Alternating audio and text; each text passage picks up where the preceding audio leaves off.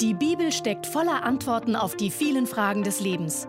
Baylis Conley hat es selbst erlebt und erklärt dir das Wort Gottes verständlich und lebensnah. Der Apostel Paulus schrieb in seinem Brief an Timotheus durch den Heiligen Geist, wie die Welt am Ende der Endzeit aussehen wird.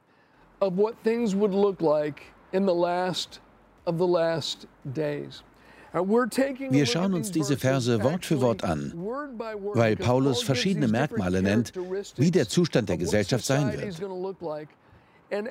Und wenn wir das genaue Gegenteil dessen nehmen, wie die Gesellschaft am Ende der Endzeit sein wird, verstehen wir, wie die Kirche sich verhalten soll, wie wir als Nachfolger Jesu leben und reden sollen.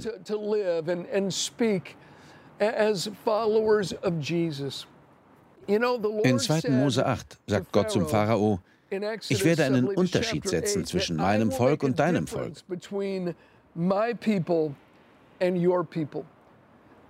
Gott sagte, ich werde einen Unterschied setzen zwischen dem Volk Israel und den Ägyptern.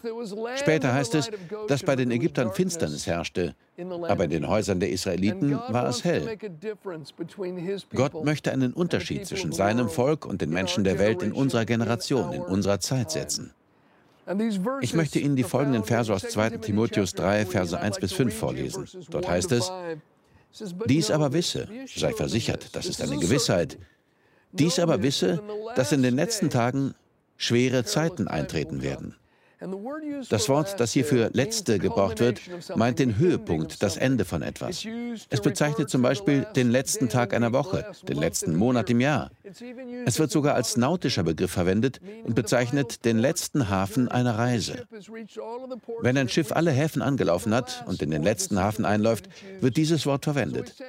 Paulus sagt also, wenn die Zeit in ihren letzten Hafen einläuft und keine Reisezeit mehr übrig ist, wird die Gesellschaft so aussehen. Es werden schwere Zeiten sein.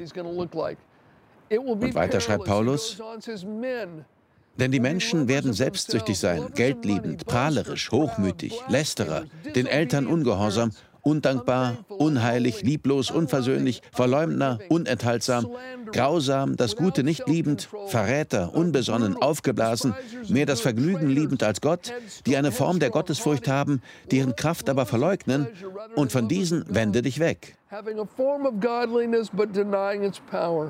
From such people turn away. Eine Reihe dieser Begriffe sind wir bereits durchgegangen. Wenn Sie die letzten Predigten gehört haben, haben Sie das sicher noch in Erinnerung. Heute kommen wir zu dem Wort Verleumder. Paulus schreibt, in den letzten Tagen werden die Menschen Verleumder sein. Das griechische Wort dafür ist Diabolos. Wir leiten unser Wort Teufel davon ab. Im ganzen Neuen Testament wird das Wort Diabolos mit Teufel übersetzt. Der Teufel ist ein Verleumder.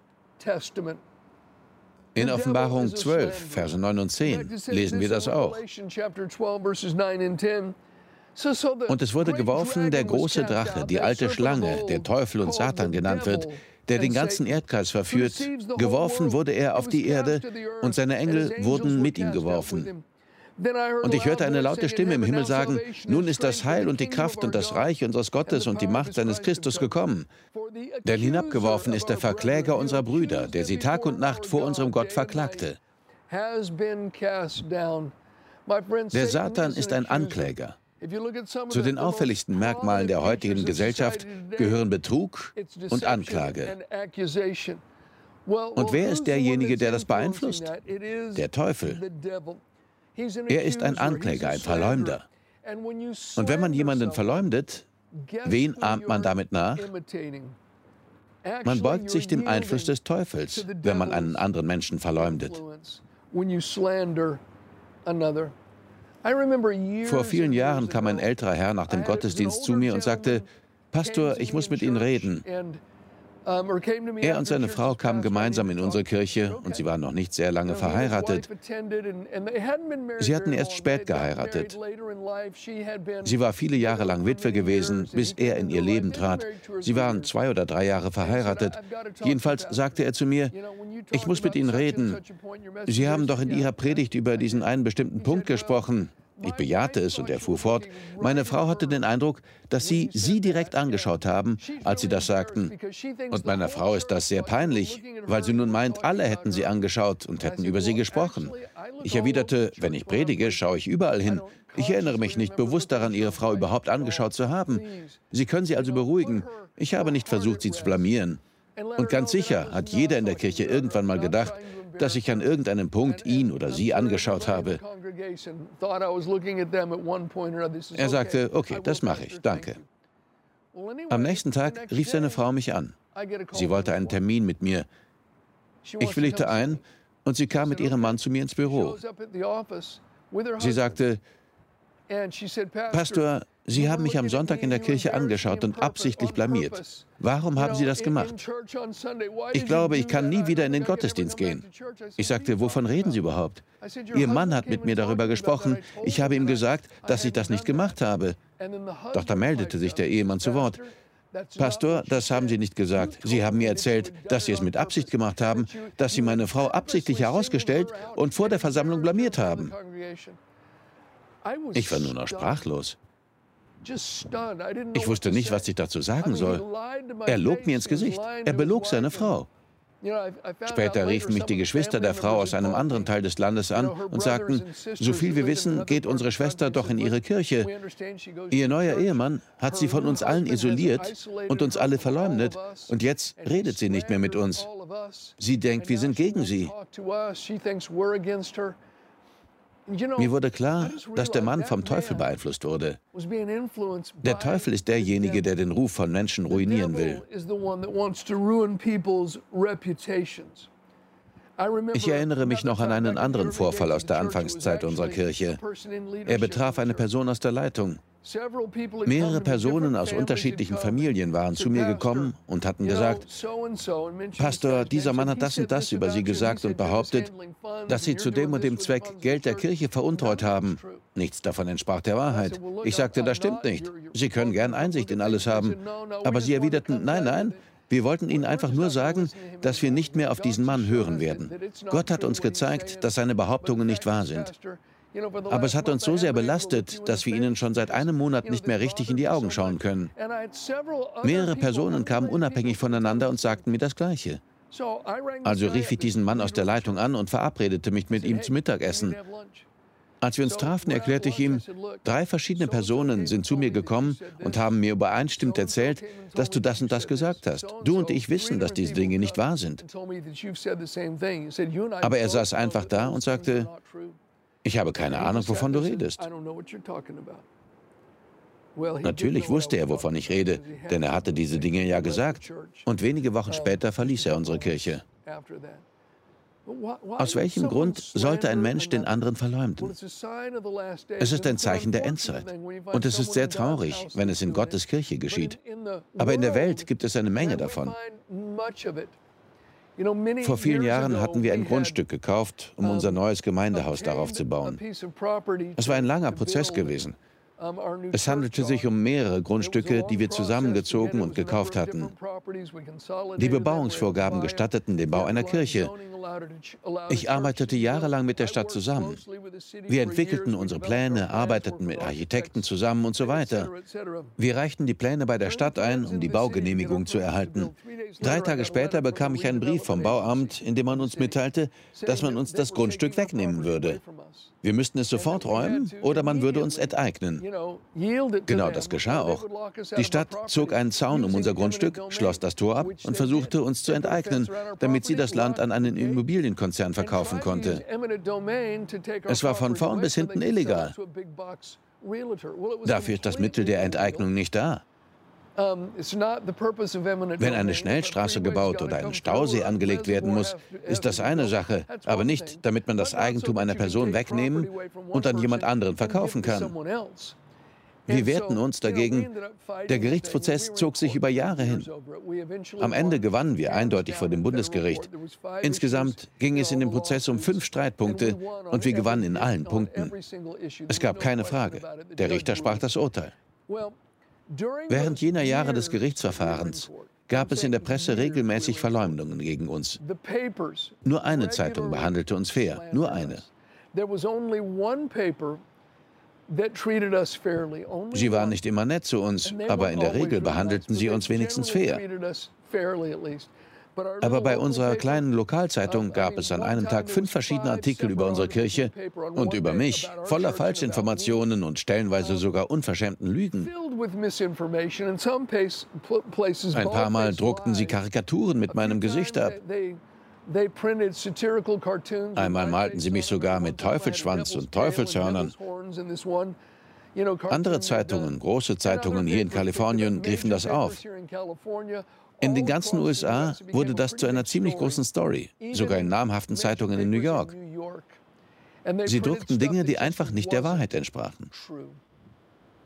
Ich redete mit einem der Zeitungschefs und er sagte im Grunde, wir glauben, dass es wahr ist und wir werden es weiterdrucken. Und Sie lügen. Und wenn es vor Gericht geht, werden Sie garantiert verlieren. Aber sollte vor Gericht herauskommen, dass Sie die Wahrheit sagen, fresse ich einen Besen. Tja, vor Gericht kam heraus, dass das Bauamt gelogen und Registereinträge gelöscht hatte. Alles, was sie behauptet hatten, war unwahr. Nach jahrelangen gerichtlichen Ermittlungen kam alles ans Licht.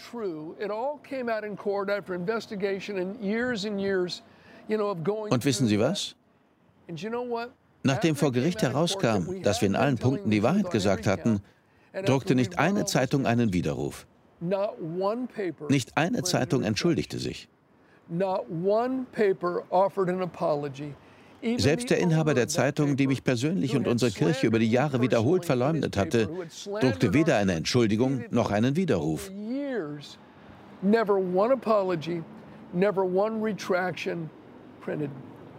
Das, liebe Freunde, ist ein Zeichen der Endzeit. So, sagte Paulus, wird die Welt am Ende der Endzeit aussehen. Als Kehrseite davon sollten wir Menschen mit einem von Jesus geprägten Charakter sein, die andere aufbauen. Wir sollten nicht den Ruf anderer beeinträchtigen und beschmutzen. Verleumdungen sollten uns nicht über die Lippen kommen. Wir sollten ermutigen, nicht niedermachen. Wissen Sie, es ist so einfach, ein Haus einzureißen. Mit einem Vorschlaghammer und einem Brecheisen geht das sehr schnell. Aber es kostet sehr viel mehr Arbeit, ein Haus zu bauen. Jeder kann etwas einreißen. Dazu gehört nicht viel Mühe und nicht viel Geschick. Aber zum Aufbauen gehört viel Geschick und Mühe. Und wir sollten, wie gesagt, Ermutiger sein, nicht Entmutiger. Wir sollten Menschen aufbauen, statt sie niederzumachen.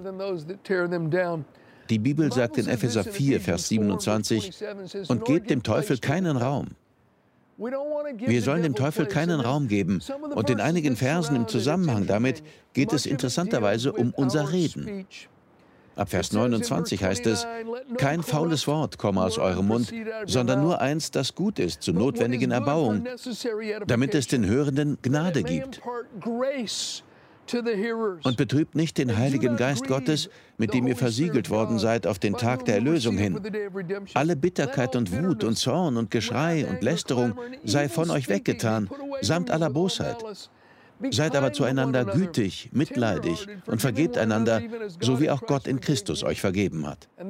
Dann sagt er im nächsten Vers, Kapitel 5, Vers 1, Seid nun Nachahmer Gottes als geliebte Kinder. Gebt dem Teufel keinen Raum. Der Teufel ist ein Verleumder. Ahmen wir nicht den Teufel nach, sondern Gott. Und sollte kein verwerfliches Wort über die Lippen kommen. Betrüben wir den Heiligen Geist nicht, sondern seien wir Ermutiger. Lästern wir nicht. Das sollte uns als Christen kennzeichnen und von anderen abheben.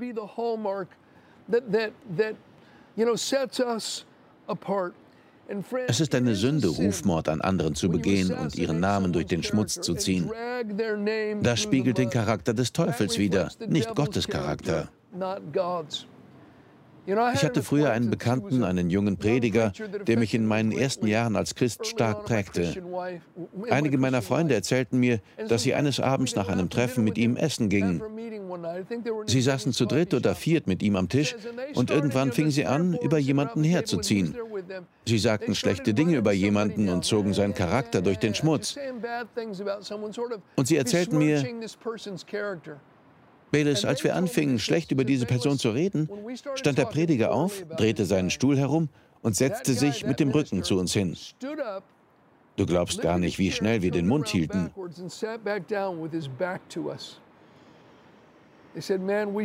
Wir hatten unsere Lektion gelernt.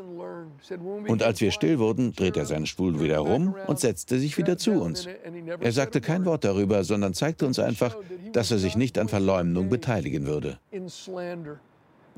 Verbreiten Sie keinen Tratsch über andere. Verleumden Sie niemanden. Wenn es nicht hilfreich ist, sagen Sie es nicht. Wenn es nicht aufbaut, sagen Sie es nicht. Das soll nicht heißen, dass Sie unehrlich oder unecht sein sollen, aber es gibt einfach so viel Klatsch und Verleumdung. Das ist die Sprache des Teufels. Segen und Güte und Hilfe, das ist die Sprache des Himmels. Die sollten wir sprechen.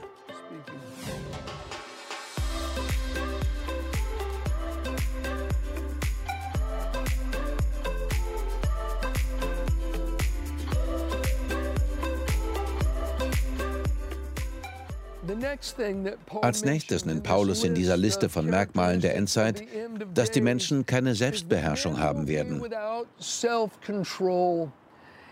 Damit sind die gemeint, die durch aktive Sünde die Kraft, sich selbst zu führen, verspielt haben, sei es im Blick auf sexuelles oder im Blick auf körperliches Verlangen. Paulus sagt, in den letzten Tagen werden die Menschen ungezügelt sein. Ein anderer Aspekt im Zusammenhang damit wird schon in Sprüche 25, Vers 28 genannt.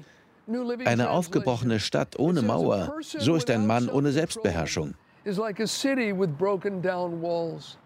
Mit anderen Worten, der Teufel kann direkt aufmarschieren und einen solchen Menschen verderben.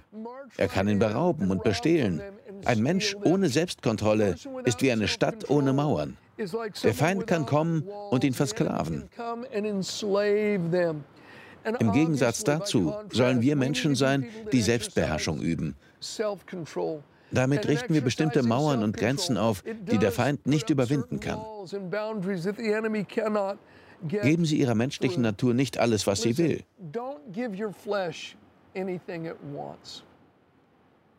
Paulus schreibt in 1. Korinther 9, Vers 27, sondern ich zerschlage meinen Leib und knechte ihn, damit ich nicht, nachdem ich anderen gepredigt habe, selbstverwerflich werde. Ich diszipliniere meinen Körper, ich unterwerfe ihn mir. Am Ende der Endzeit müssen wir Selbstbeherrschung üben. In manchen Fällen ist es offensichtlich, dass etwas außer Kontrolle geraten ist, sei es unsere Ernährung oder diese oder jene Begierde. Manchmal ist es dadurch schwer für Menschen, die Botschaft zu hören, dass Jesus unser Leben verändern kann, wenn sie uns anschauen und sehen, dass wir unser Reden oder auch unsere Essgewohnheiten nicht beherrschen können. Wir müssen disziplinierte Menschen sein. Ein Beispiel. Einmal sprach ich in einem Gottesdienst über Selbstdisziplin. Das Neue und auch das Alte Testament sprechen viel davon. Während der Predigt zog ich eine Packung Zigaretten aus der Tasche und zündete mir eine an. Ich lief auf dem Podium hin und her, rauchte und sagte, hey, Jesus kann dein Leben verändern. Ich nahm einen langen Zug von der Zigarette. Jesus kann dich von allem befreien. Noch ein Zug. Ich sage euch, seine Macht ist größer als alles andere. Nichts kann einen Nachfolger Jesu versklaven. Und dann nahm ich noch einen langen Zug von der Zigarette. Meine Zuhörer waren entsetzt. Das habe ich nie wieder gemacht. Aber was ich sagen wollte, war klar. In den letzten Tagen werden die Menschen durch Sünde die Kraft zur Selbstbeherrschung verspielt haben. Doch in seiner Kirche, als Menschen, die zu Gott gehören, sollten wir Selbstbeherrschung üben. Als nächstes in seiner Aufzählung über die Zeichen der Endzeit schreibt Paulus an Timotheus, dass die Menschen grausam sein werden. Sie werden hart und brutal miteinander umgehen. Man kann das Wort auch mit barbarisch oder erbittert übersetzen. Die Menschen haben keinen Sinn für die Gefühle oder die Zukunft anderer. Sie werden mörderisch und skrupellos mit anderen umgehen. Wir als Christen hingegen müssen freundlich und rücksichtsvoll sein und barmherzig, so wie Gott barmherzig zu uns ist. Wir sollen barmherzig sein. Das heißt aber nicht, dass wir über die Sünde hinwegsehen und so tun, als wäre es keine Sünde. Wir müssen die Dinge beim Namen nennen. Aber die Bibel sagt, wir sollen die Wahrheit in Liebe sagen. Das wiederum wird man in der Welt in der Regel nicht finden. Die Menschen werden brutal miteinander umgehen. Als weiteres Merkmal der Endzeit nennt Paulus, dass die Menschen das Gute nicht lieben oder verachten werden. Die Menschen werden die Tugend verachten und gute Menschen hassen. In einer Übersetzung heißt es, sie verhöhnen diejenigen, die versuchen gut zu sein. Als Christen, als Salz und Licht in dieser korrupten Generation der Endzeit, müssen wir die Tugend lieben und gute Menschen lieben. Wir müssen diejenigen loben und anfeuern, die versuchen, Gutes zu tun. Ich glaube, eine der Sünden, die anständige Menschen oft begehen, besteht darin, neutral zu sein, wenn sie eigentlich Partei für das Gute ergreifen sollten. Sie sehen jemanden, der Gutes tut, der für die Gerechtigkeit eintritt, doch sie bleiben neutral und schweigen. Warum? Sie wollen nicht dazugerechnet werden, weil ihnen klar ist, dass sie dann auch verspottet werden. Die Welt würde auch sie geringschätzig ansehen. Liebe Freunde, die Wahrheit ist, dass Sie für das Recht eintreten müssen. Wenn Sie je in Ihrem Leben etwas in dieser Welt bewirken wollen, müssen Sie in manchen Dingen Partei ergreifen. Und ja, das kann bedeuten, dass Sie verspottet werden. Es kann bedeuten, dass Sie zusammen mit anderen, die Stellung beziehen, verachtet werden. Aber wenn Sie in dieser Welt Spuren für Jesus hinterlassen wollen, müssen Sie Stellung beziehen. Es heißt, wer für nichts einsteht, wird auf alles hereinfallen. Wir müssen Menschen, die Gutes tun wollen, anfeuern und ermutigen und dürfen nicht neutral sein. Und schon gar nicht dürfen wir diejenigen verachten, die Gutes tun. Not neutral and certainly not despisers of those that do good. Now, weiter sagt Paulus, dass Menschen Verräter sein werden. Am Ende der Endzeit werden Menschen ihre Freunde verraten. Sie werden nicht zu ihren Versprechen stehen. Jesus sagt in Markus 13, Vers 12, ein Zeichen der Endzeit wird sein, dass ein Bruder den anderen dem Tod ausliefern wird. Eltern werden ihre Kinder dem Henker ausliefern und Kinder ihre Eltern. Verrat und Heimtücke werden sogar innerhalb von Familien herrschen. Für uns als Christen heißt das, dass wir loyal bleiben müssen. Wir müssen die Entscheidung treffen, andere nicht für die berühmten 30 Silberstücke zu verraten. Bleiben Sie also treu, Ihrem Ehepartner, Ihren Freunden, Ihren Geschäftspartnern. Bleiben Sie Ihrer Kirche treu und bleiben Sie Gott treu. Ich danke Gott, dass Jesus der Berufung und dem Auftrag seines himmlischen Vaters treu geblieben ist und uns damit Segen gebracht hat. In den Sprüchen heißt es, ein zuverlässiger Mann ist reich an Segnungen. Jesus war der zuverlässigste aller Menschen und aufgrund seiner Treue sind wir reich gesegnet.